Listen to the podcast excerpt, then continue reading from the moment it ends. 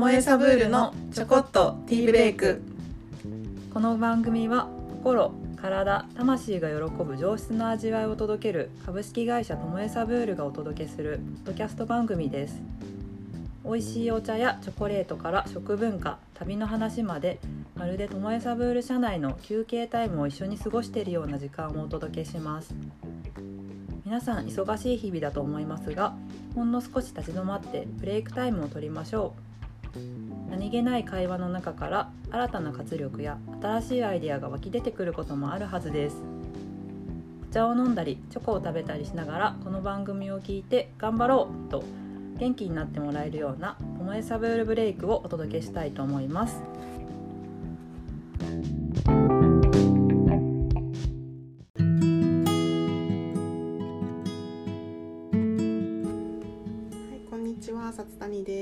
ちは奥村ですえっと42杯目のはいポッドキャストなんですけれども、えー9月4日ですね。えっと8月の末に突然決めて、突然決めてというか突然決まっての、はい台湾に弾丸で行ってまして。台風がねいっぱい来てた、はい3ちょうど。つぐらい来てたから、はい。帰ってこれるのか来れないのかって英国店の準備しなくちゃって言いながら、はい。ドキドキしながら、ドキドキでした。はい、究極の晴れ女がイエイ送ったので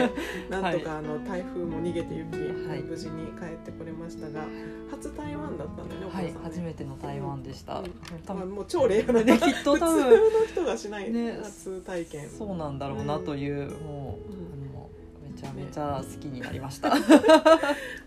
台湾に初めて行くって言ったら大体台北に行く人が多いかなと思うんですけど、今回は私は先に台北入りしててで途中で合流するってあの、はい。勝手に来てねスタイル っていうあの まあでも大丈夫でしょうということで、カオシュン空港あの、はい。下あの南の方台北の空港と東園空港と、まあ、南にあの高尾空港ですね、はい。があってそっちの高尾の方に来てもらって、そこからまあ1時間ぐらいかけて、まあ、ピントンっていうあのエリアが風湾チョコレートがあるエリアなので、まあ、そっちの、まあ、風湾のお店とはい。あとカカオ農園を、まあ、見に行きましょうということで弾丸トリップで,、はい。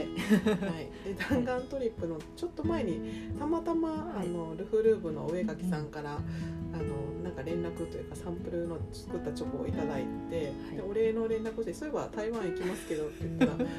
行きたいって言っていう感じであの、はい。チケットも取れましたみたいな感じで急遽あの上垣さんもジョインして。フットワークが軽い。ですね、で一緒に行ったんですけど、はい。で、えっと昼ぐらいに着く便で、はい。で、まあ、一日ねはい。高尾、高尾、まあ、カオシュンの市内ではい。いろいろ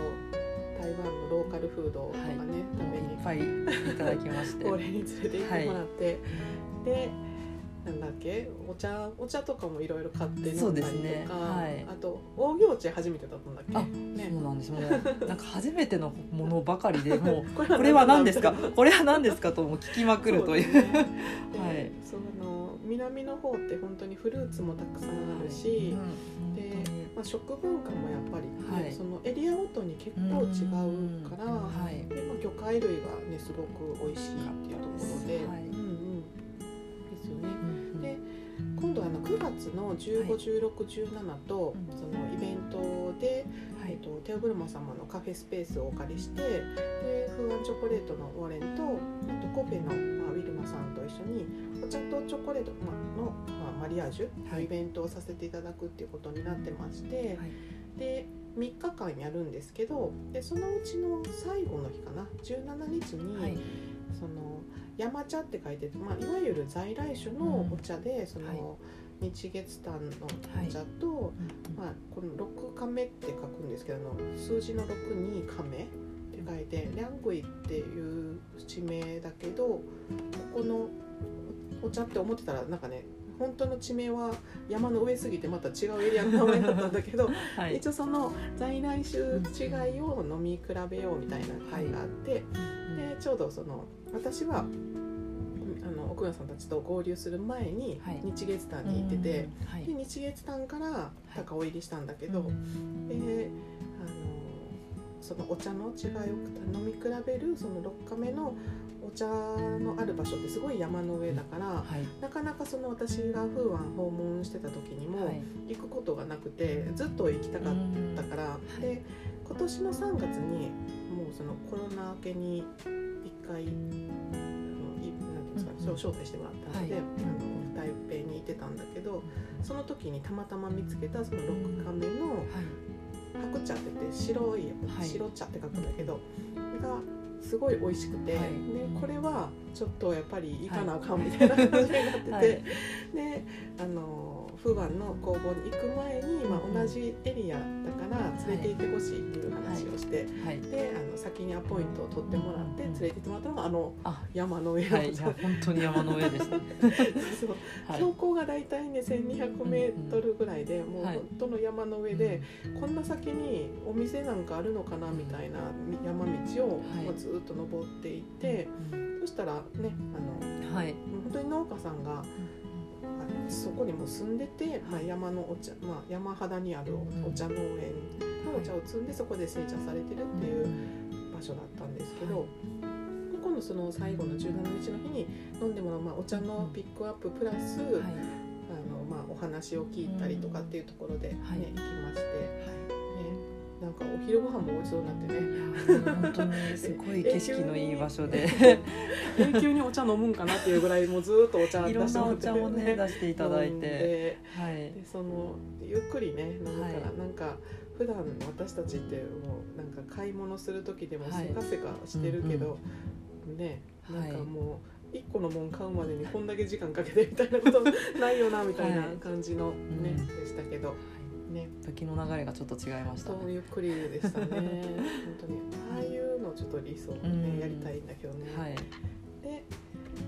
まあまあそのお茶は楽しみにしてくださいということで結構もうありがたいことにほぼね満席で、あとその15日が金曜日の夜で、はい。だ金曜日だからまだちょっと空いてて、うんあと2席だけなんだけど、まあ現時点でですけど、はい。空いてるのでもし15日の夜うん6時からで参加できるっていう方がいらっしゃったらあのはい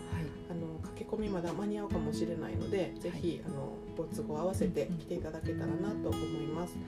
でこの時に、えっと、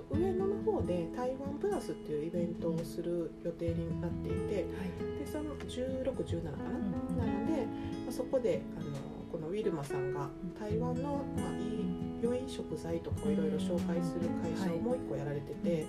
オン・ザ・グラウンドっていう会社なんですけどでそこその会社で出店されるのでで、まあ、お茶農家さんもたくさん出られるということなので、はい。まあ、ぜひ飲み出していただけたらなと思っています。私も初めてですけどそのイベントは一回行ってみようかなと思っています。はい、で、えーそうですね。ではい。台台湾のカカオ農家はどうカカオ農園どうだった？台湾のカカオ農園初めて伺ったんですけど、ねもうやっぱりねその場所土地土地で雰囲気違うんですけど、うんもう景色が、まあうんカカオとうんあの瓶ろう、うん。うんうんヤシの木がもうっと低めのカカオの木の中に綺麗に瓶ろうが並んでいる景色が結構印象的で、うんまあ他にはない。独特だもんね。うん。はい。うんそれはなんかシェードツリーって感じでもなくってことですよね。シェードで。きね。え。はい。景色は。まあ印象的ダブルインカムみたいな感じでうん作ってるってことですね。うん。そうあの農そのフーアンチョコレートが買い取っているカカオの農家さんに訪問させていただいたんですけど、うんそこのお母さんのうん表情がすごく印象的で、うんウォーレンさんと一緒にお話しされてる時もすごい仲良しな感じで、でなんかそのカカオを育ててて大変なことってないんですかって聞いた時、ん。もう何にもないよっていうもうすごい明るい感じでえなんかカカオ育てるのって、ね、大変なことだと思うんですけど、もうそれはフーワンチョコレートがうん。ちゃんとその、まあちゃんとカカオを育てたら、カカオポットごと買い取ってくれるっていうところが農家さんにとって負担が少ないんだなっていうのはすごくいいシステムを作ってるんだなっていうのはめちゃめちゃ感じますね。もうね結構その箱の管理が大変だとかっていうところとか乾燥とかねもうそういう全部のマネジメント含めてカカオ農家さんみたいなイメージが結構あると思うんですけどフーワンチョコレートは、ね、あのカカオシロップにするために、カカオの皮うん。普段捨ててしまう部分もと買い取っているっていうところで、すごくお互いにとっていい取り組みをしてるんだなっていうところはすごく感激しましたね。うんそうだねなんかやっぱり行ってみないとわからないことって多いけど、うんうんまだ台湾は結構はい。道路事情もすごくいいから、はい。なんかポットごと運ぶってなってもすごく、まあ、運びやすいトラックに乗せて運べるからはい。まあ、農家さんにとってはその売れてるその取り時かどうかっていう見極めさえできるはいようになっていれば、あとはどういうふうに枝を切れば、はい。その根っきが健康はい。にたくさん実が結実するかっていうところはい。を学べば、うん多分そこまで大変、はい。今までもそういう農業をね、やられてるから、はい。多分その瓶炉を作るところからなので、割とそのもう農業としてのノウハウはもともとベースで持ってて、はい。多分あるから、すごく簡単でその実を売ればいいっていうのはすごい楽よね。うん。でも例えばコロンビアのさアはい。ルバコ族とかみたいなあの山の上だと見事運ぶわけにはいかないからちょっとでもねうん体積減らさなきゃいけないから、うんうん。中身取り出してはい。ババにして、うん。あの中の果肉だけ果肉と種の部分だけ、うん。でちょっとでも体積減らして持っていかなきゃとかっていうのがあるけど、はい。なんかそういう意味ではい。あの比較的近くて交通の便が良くて。うん。うん。でその買い取る、まあ、作ったものははい。全量買い取るっていう契約をしてるってことは、はいあのできたけどうん。買ってくれるか買ってくれないかわからないって農家さんにとったらすごい、ね深刻な問題だと思うけど、うん。私たちもチョコレート輸入したけど 全部売れるんか売れへんのかって重要なものじゃない。ドキドキしますそうそうそう、はい。一緒だと思う。農家さんの気持ちをめっちゃ分かるのはそういうところで、やっぱり全部売れてほしいかけど、それがもう約束されてるって状態って、はい。多分すごい安心して作れるから、心理的なストレスが全然ないんじゃないかなという気はしますよね。はい。うん、私もなんかあそのあそこの農家さんのとこははい。何回行くねんっていう感じだから、ああんたまた来たなみたいな感じだけど、ね、でもすごく、あのいい関係性を作ってるっていうのは本当に現地のはい。ところに行くとよくわかるよね、うん。なんかそこから皆さんに紹介できるっていうのが、やっぱりすごくいいなと思ってるんですけど、はいミルクバーでも、まあうん、本当にカカオの木から作ってるってところね。でですよそのまあそんななんか買ってくれるか買ってくれへんかわからなかったら困るみたいな話をしてるけどはい。まあえー、といろいろうちは商品がたくさん入ってきててはい。で賞味期限が結構短いもの長いものはい。いろいろあって、でこん今、えー、とショコラトリーモランから入ってきてるパンプルメセットっていうグレープフルーツにチョコレートのあのコーティングがしてるタイプのものがあってで9月の20日ぐらいまでの日持ちなんです。で今ちょっと割引にしてあのオンラインショップで販売してるんですけど、はい。これすごい人気があってあのうん。リピーターの人が結構ね多かった商品なんですけど、はい。一応ね来年はもう取る予定がなくてなので買い納めになっちゃうから、ちょっと聞いてる人でもしはいこれもうちょっと食べときたかったっていう方がいらっしゃったら、ぜひあのオンラインショップでご購入いただけたらなと思って私たちもちょっともうちょっと早くアナウンスができたらよかったんですけど、なんかもうギリギリになっちゃってすいませんっていう感じなんですが。あの今度10月にフランス店があるんですけどフランス店にも持っていけないのね賞味期限的に、なのであのオンラインでご購入いただけたらなと思ってますはい。でえっ、とそうね。あと、はい。マンゲットとはい。アナナセットって言ってあのマンゴーの皮マンゴー皮じゃないね。マンゴーの果肉とパイナップルにチョコがディップしてるエリタージュのチョコレートもはい。一応今入ってきてる分で終わり。はい。で来年はちょっと取る予定が今のところなしっていう感じで、まあなんでかというとまあ他の商品が入ってくるので、うん。アイテム数的にすごく増えたりとか、ちょっと同じラインナップの重なってしまうようなものとかがあるのでちょっと新しい新商品を紹介する分どれかをまあ削らないともう増え続けて大変なことになっちゃうっていうところがあって。はい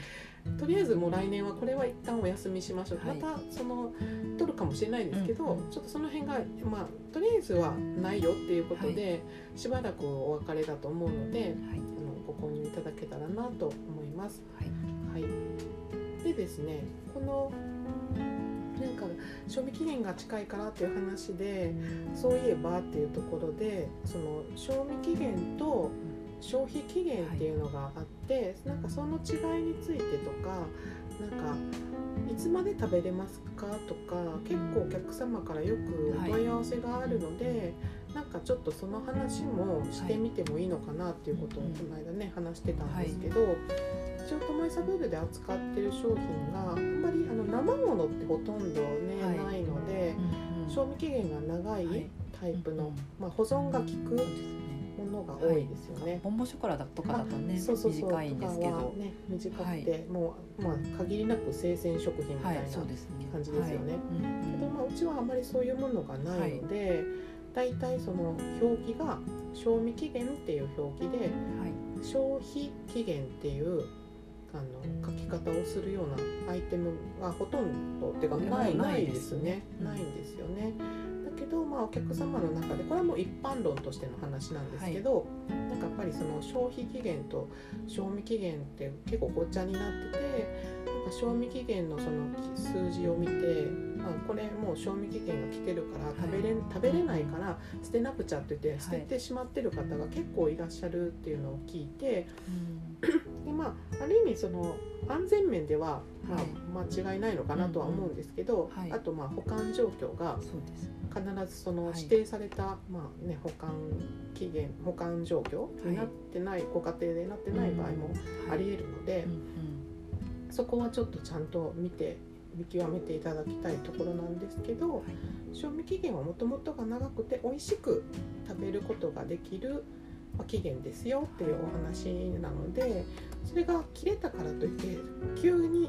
食べれなくなるっていうわけではないので。はい賞味期限切れちゃったんですけどどうしたらいいですかみたいに言われたりとかよくあるんですけど、はい、まあ、ちゃんとその書いてある温度とか適切な温度湿度で管理されていたら、はい、まあ多少例えば香りがその賞味期限がある間は香りのボリュームが10だったとしたら、それがちょっと5ぐらいになってるかもしれないけど、まあ、食べれますっていうところで全然すぐに捨てなきゃいけないものではないと、ただそれは開封してなかった場合の話なので、もし開封されてて例えばまあ、ね、ちょっと空湿度とかにさらされてたらにすると危ないですけどね。なんかその水分とかはちょっと危険なので。うんころでその辺りの判断に関してはちょっと皆さんまた見ていただいてあの全く開封してなくてちゃんと保管してるものでしたらあの大丈夫ですよっていうことをお伝えしたいなと思います。はい、ね、そうですね。なので賞味期限近いからといってあの慌てずに召し上がっていただいて、はい、トメサブールはもうなんか大きな冷蔵庫みたいな感じで18度設定でずっと、はい、まあ、チョコレート保管してるので、はい、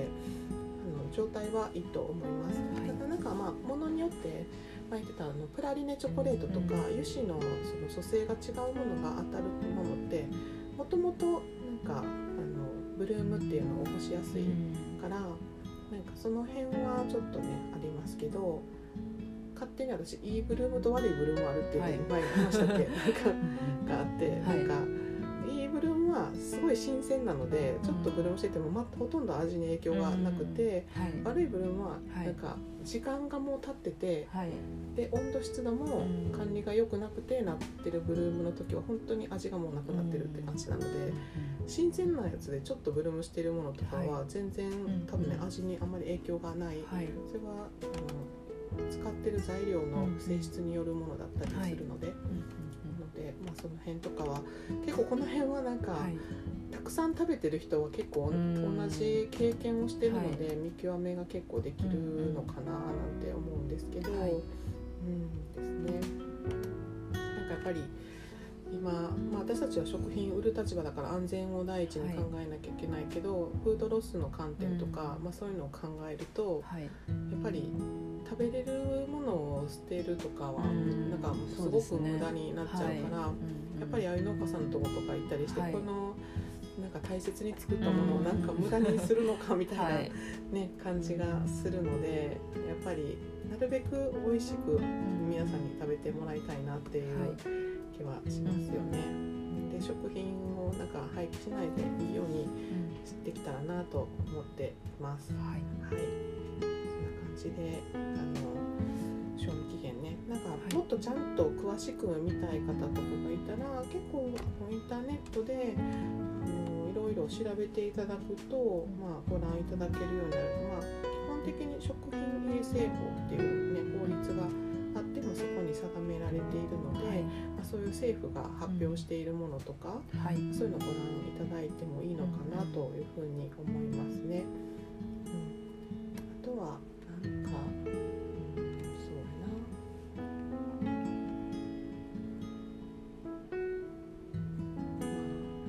出したら長くなるな結構話したいことはいっぱいあん。ねんけど、はい、うん、長くな。っちゃうからまああん。まり言えな。いけど、はい、うん私 匂い嗅いで 大丈夫かとか、まあ、最近のそういうのないね。全く匂いしないやつもあるから、あの現にペンとかで大腸菌とかが汚染されたやつでやられてるんで、あの決してっていうかね油断してはいけないんですけど、はい。うん、だからまあね日本で密閉されてて、はい、ねその明らかにそんな変質しないような食べ物とかの場合は大丈夫かなと思います、ということで。なので賞味期限違くてもまたすぐ食べれそうだったらぜひということで、お願いしたいなと思います。はい。という感じでちょっとこれから今トモエサブールはバレンタインの輸入を本格的にしていく時期に入ってきてで英国フェアとかフランス店とかいろんな、ね、札幌の催事とかあるので、うん、目白押しで秋も皆さんにお会いしますので。はいでノベルティ作ったのね9月13日が一応6周年ということで、ともえサブールを法人化して、はい、ありがとうございます皆さん本当に。で毎年なんかちょっとトモエサブールのロゴを入れた何かしらのものをなんか作ってグッズを持ってもらっててこう。そのグッズ持ってる人はうちのお客さんやなってなんかわかるっていうか、はい、もうねあのいつも店頭で使ってくださってるのを見るとすごく嬉しいですよね。缶バッジとかそうそう。エコバッグとか。エコバッグなんかもう何年も前のやつやから私さ、はい、なんかわざと軽くて持ち運び的に薄いやつにしたから、もうみんな使い倒したらも う。さもうボロボロなんだけど、はい、なんかそれでもずっと使ってくれてて、あと缶バッジとかもいまだにこうつけてくれてたりとかして、もうめちゃくちゃ嬉しいんですけど、ねなんか今回はもう。絶対みんな仕事してる人も学校行ってる人も絶対ボールペンは使うから、はい、あの消えるボールペンね、はい、あの文字があの後ろで、ね、消しゴムみたいに消せるボールペンでともえサブールのロゴにちょっとだけカカオのマークが入ってるっていうのを作らせてもらって、で、えーとまあ、一番直近だと英国店日本橋三越さんの英国店、であとは級あ札幌丸い舞三の地下のスイーツイベント、はい、で、えっと、梅田の阪急さんの本橋三越さんのフランス店、はい、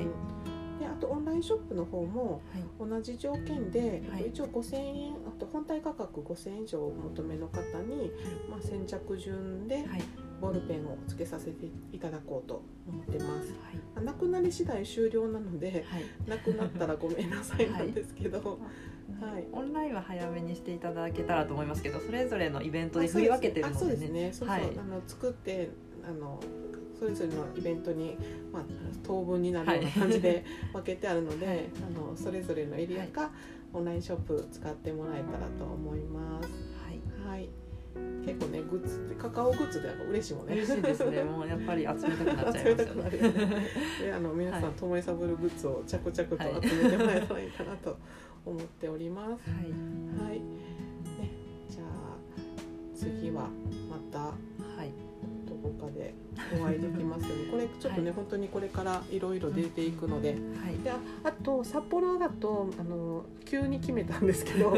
チョコレートミーティングって言って、はい、まあ、一緒に試食会のような感じのことで、まあ、チョコレート結構たっぷり持っていこうかなと思ってますので、店頭だとなかなかそこまでずっと喋り続けられないから、なんかちょっと詳しく、ね、チョコレートの話をしたりしながらテイスティングしていただいてっていう、まあ、交流ができる会をやりたいなと思ってるので、はい、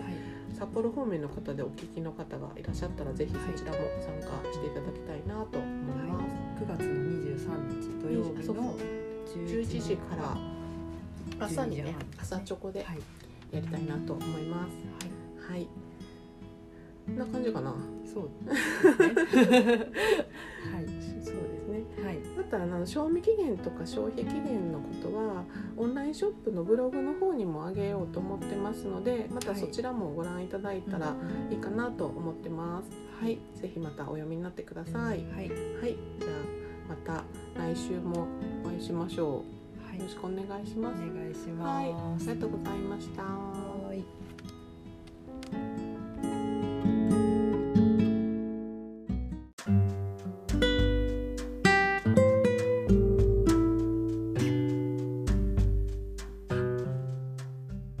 この番組は毎週月曜日ともえサブールのティーブレイク時間午後4時に配信する予定にしています